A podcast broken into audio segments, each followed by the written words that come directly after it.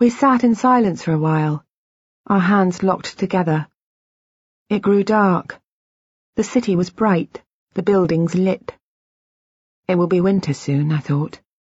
We will soon be halfway through November. December will follow, and then Christmas. I couldn't imagine how I would get from here to there. I couldn't imagine living through a whole string of identical days. Shall we go? said Ben. Back home. I didn't answer him.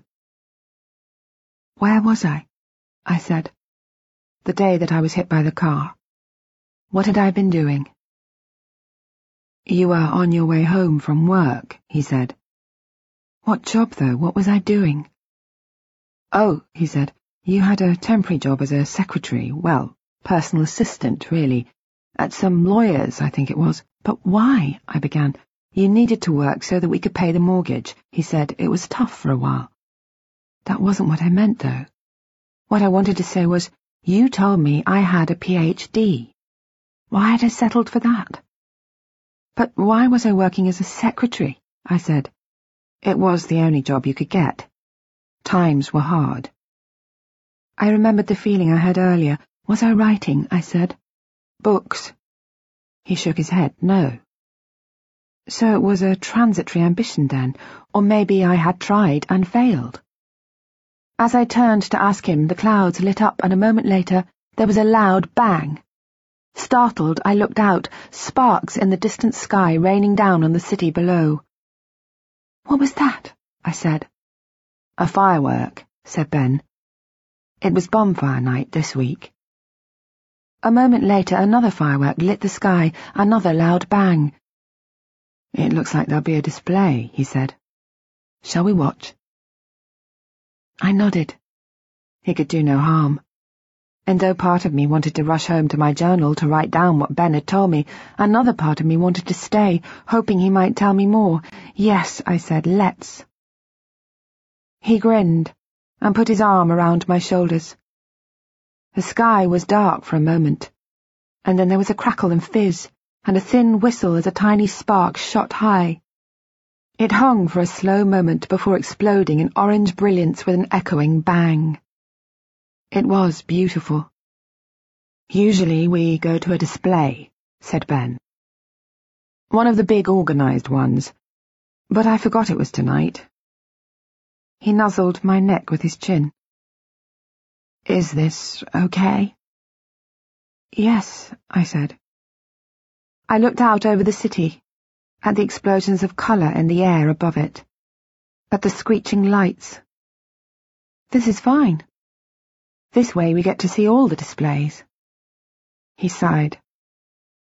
Our breath misted in the air in front of us, each mingled with that of the other and we sat in silence, watching the sky turn to colour and light.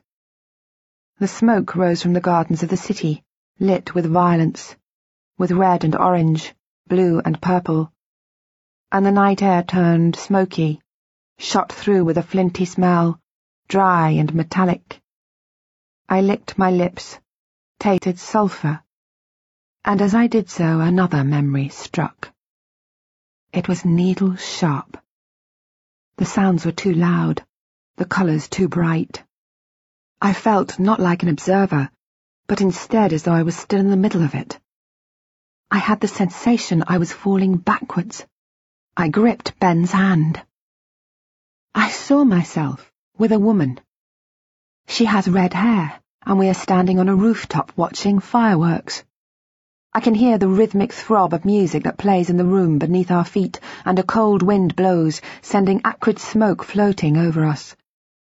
Even though I'm wearing only a thin dress, I feel warm, buzzing with alcohol and the joint that I'm still holding between my fingers. I feel gravel under my feet, and remember I have discarded my shoes and left them in this girl's bedroom downstairs. I look across at her as she turns to face me and feel alive, dizzily happy. Chrissy, she says, taking the joint. Fancy a tab? I don't know what she means. And tell her. She laughs. You know, she says. A tab. A trip. Acid. I'm pretty sure Nigel's brought some. He told me he would. I'm not sure, I say. Come on, it'd be fun. I laugh and take the joint back, inhaling a lungful as if to prove that I am not boring. We have promised ourselves that we will never be boring. I don't think so, I say. It's not my scene. I think I just want to stick to this, and beer. Okay. I suppose so, she says, looking back over the railing. I can tell she is disappointed, though not angry with me, and wonder whether she will do it anyway, without me. I doubt it. I've never had a friend like her before one who knows everything about me, whom I trust, sometimes even more than I trust myself. I look at her now, her red hair wind-whipped, the end of the joint glowing in the dark. Is she happy with the way her life is turning out? Or is it too early to say? Look at that, she says, pointing to where a Roman candle has exploded, throwing the trees into silhouette in front of its red glare. Fucking beautiful, isn't it? I laugh agreeing with her, and then we stand in silence for a few more minutes, passing the joint between us. Eventually, she offers me what is left of the soggy roach and, when I refuse, grinds it into the asphalt with her booted foot. We should go downstairs, she says, grabbing my arm. There's someone I want you to meet. Not again, I say, but I go anyway. We step over a couple kissing on the stairs. It's not going to be another one of those pricks from your course, is it? Fuck off, she says, trotting down the stairs. I thought you'd love Alan. I did, I said, right up until the moment he told me he was in love with a guy called Christian. Yes, well, she laughs. How was I supposed to know that Alan would decide to choose you to come out to? This one's different, you'll love him, I know it. Just say hello, there's no pressure. Okay, I say. I push the door open and we go into the party. The room is large, with concrete walls and unshaded light bulbs hanging from the ceiling. We make our way to the kitchen area and get ourselves a beer, then find a spot over by the window. So where's this guy then? I say, but she doesn't hear me. I feel the buzz of the alcohol and the weed and begin to dance. The room is full of people, dressed mostly in black. Fucking art students, I think. Someone comes over and stands in front of us. I recognize him. Keith. We've met before at a different party where we ended up kissing in one of the bedrooms. Now, though, he's talking to my friend, pointing to one of her paintings that hangs on the wall in the living room. I wonder whether he's decided to ignore me, or can't remember having met me before. Either way, I think he's a jerk. I finish my beer. Want another, I say, yeah, says my friend. Want to get them while I deal with Keith, and then I'll introduce you to that bloke I mentioned, okay? I laugh. Okay, whatever. I wander off into the kitchen. A voice then, loud in my ear. Christine? Chris, are you okay? I felt confused.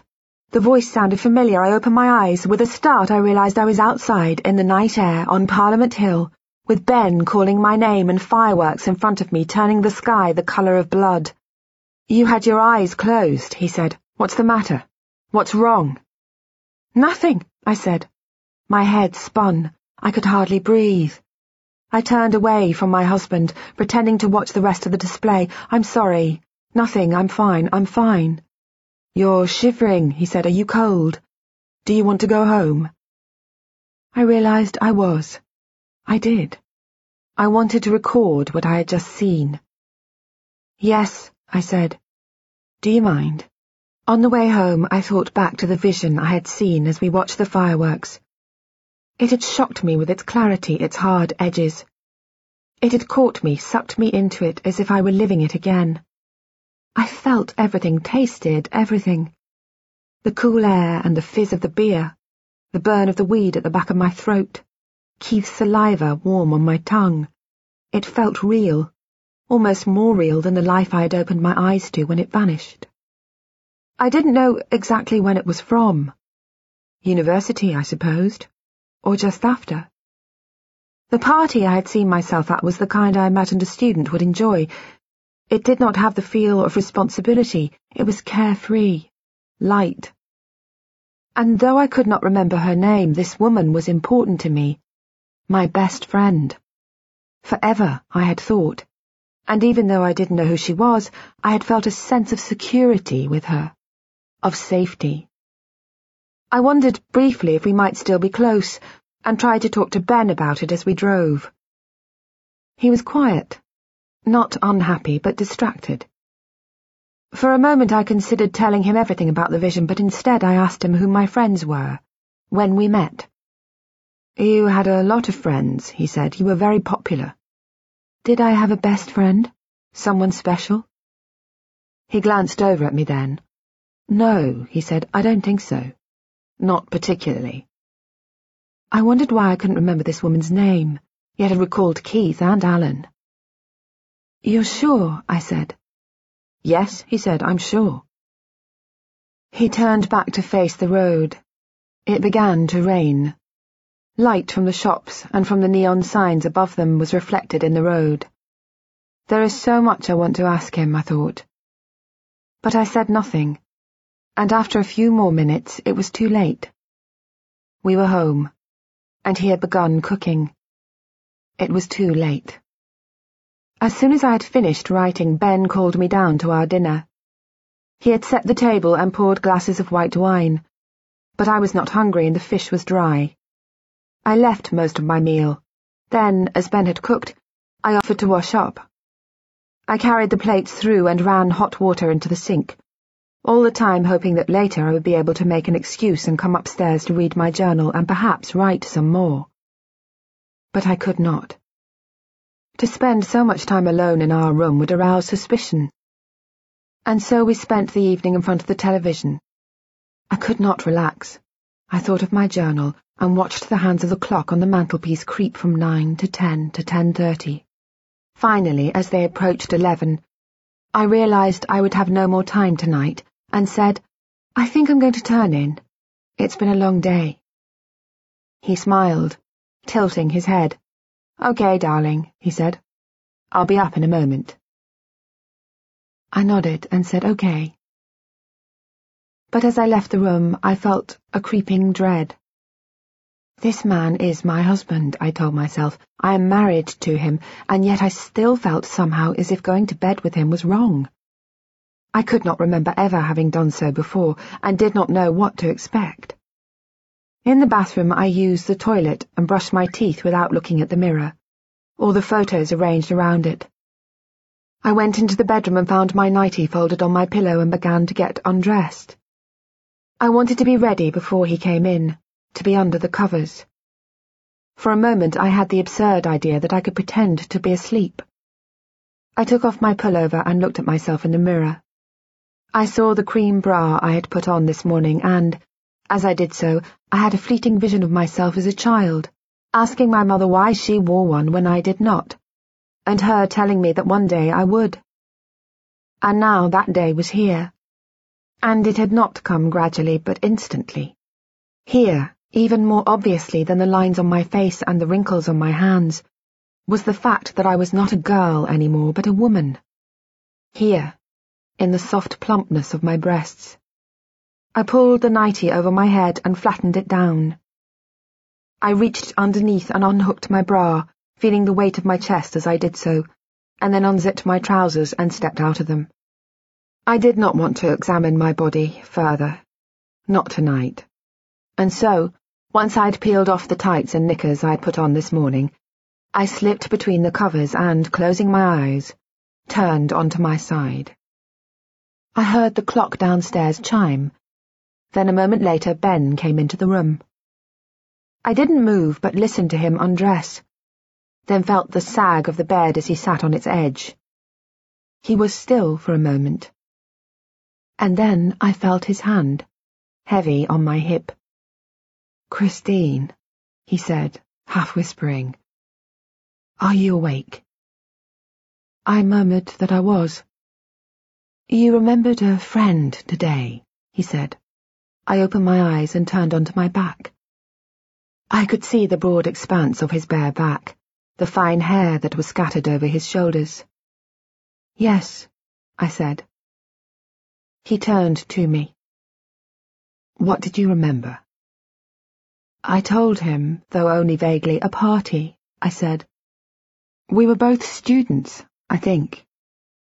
He stood up then and turned to get into bed. I saw that he was naked. His penis swung from its dark nest of hair, and I had to suppress the urge to giggle. I could not remember ever seeing male genitals before, not even in books, yet they were not unfamiliar to me. I wondered how much of them I knew, what experiences I might have had. Almost involuntarily, I looked away. You've remembered that party before, he said as he pulled back the bedclothes. It comes to you fairly often, I think. You have certain memories that seem to crop up regularly. I sighed. So it's nothing new. He seemed to be saying. Nothing to get excited about. He lay beside me and pulled the covers over us both. He didn't turn out the light. Do I remember things often? I said. Yes. A few things. Most days. The same things? He turned to face me, propping himself on his elbow. Sometimes, he said. Usually, yes. It's rare there's a surprise. I looked away from his face and up to the ceiling. Do I ever remember you? He turned to me. No, he said. He took my hand, squeezed it. But that's okay. I love you. It's okay. I must be a dreadful burden to you, I said. He moved his hand and began to stroke my arm. There was a crackle of static. I flinched. No, he said. Not at all. I love you. He twisted his body into mine then, and kissed my lips. I closed my eyes, confused. Did he want to have sex? To me, he was a stranger. Though intellectually I knew we got into bed together every night, had done so since we were married, still my body had known him for less than a day. I'm very tired, Ben, I said. He lowered his voice and began to murmur. I know, my darling, he said. He kissed me, softly on the cheek, my lips, my eyes. I know. His hand moved lower beneath the covers, and I felt a wave of anxiety begin to build within me, almost panic. Ben, I said, I'm sorry. I grabbed his hand and stopped its descent. I resisted the urge to fling it away as if it were revolting and stroked it instead. I'm tired, I said. Not tonight. Okay. He said nothing, but withdrew his hand and lay on his back. Disappointment came off him in waves. I didn't know what to say. Some part of me thought I should apologize, but some larger part told me I had done nothing wrong. And so we lay in silence, in bed but not touching. And I wondered how often this happens, how often he comes to bed and craves sex whether I ever want it myself, or even feel able to give it to him. And if this is always what happens, this awkward silence, if I do not. Good night, darling, he said, after a few more minutes. And the tension lifted. I waited until he was snoring softly, and slipped out of bed, and here, in the spare room, sat down to write this. I would like so much to remember him. Just once.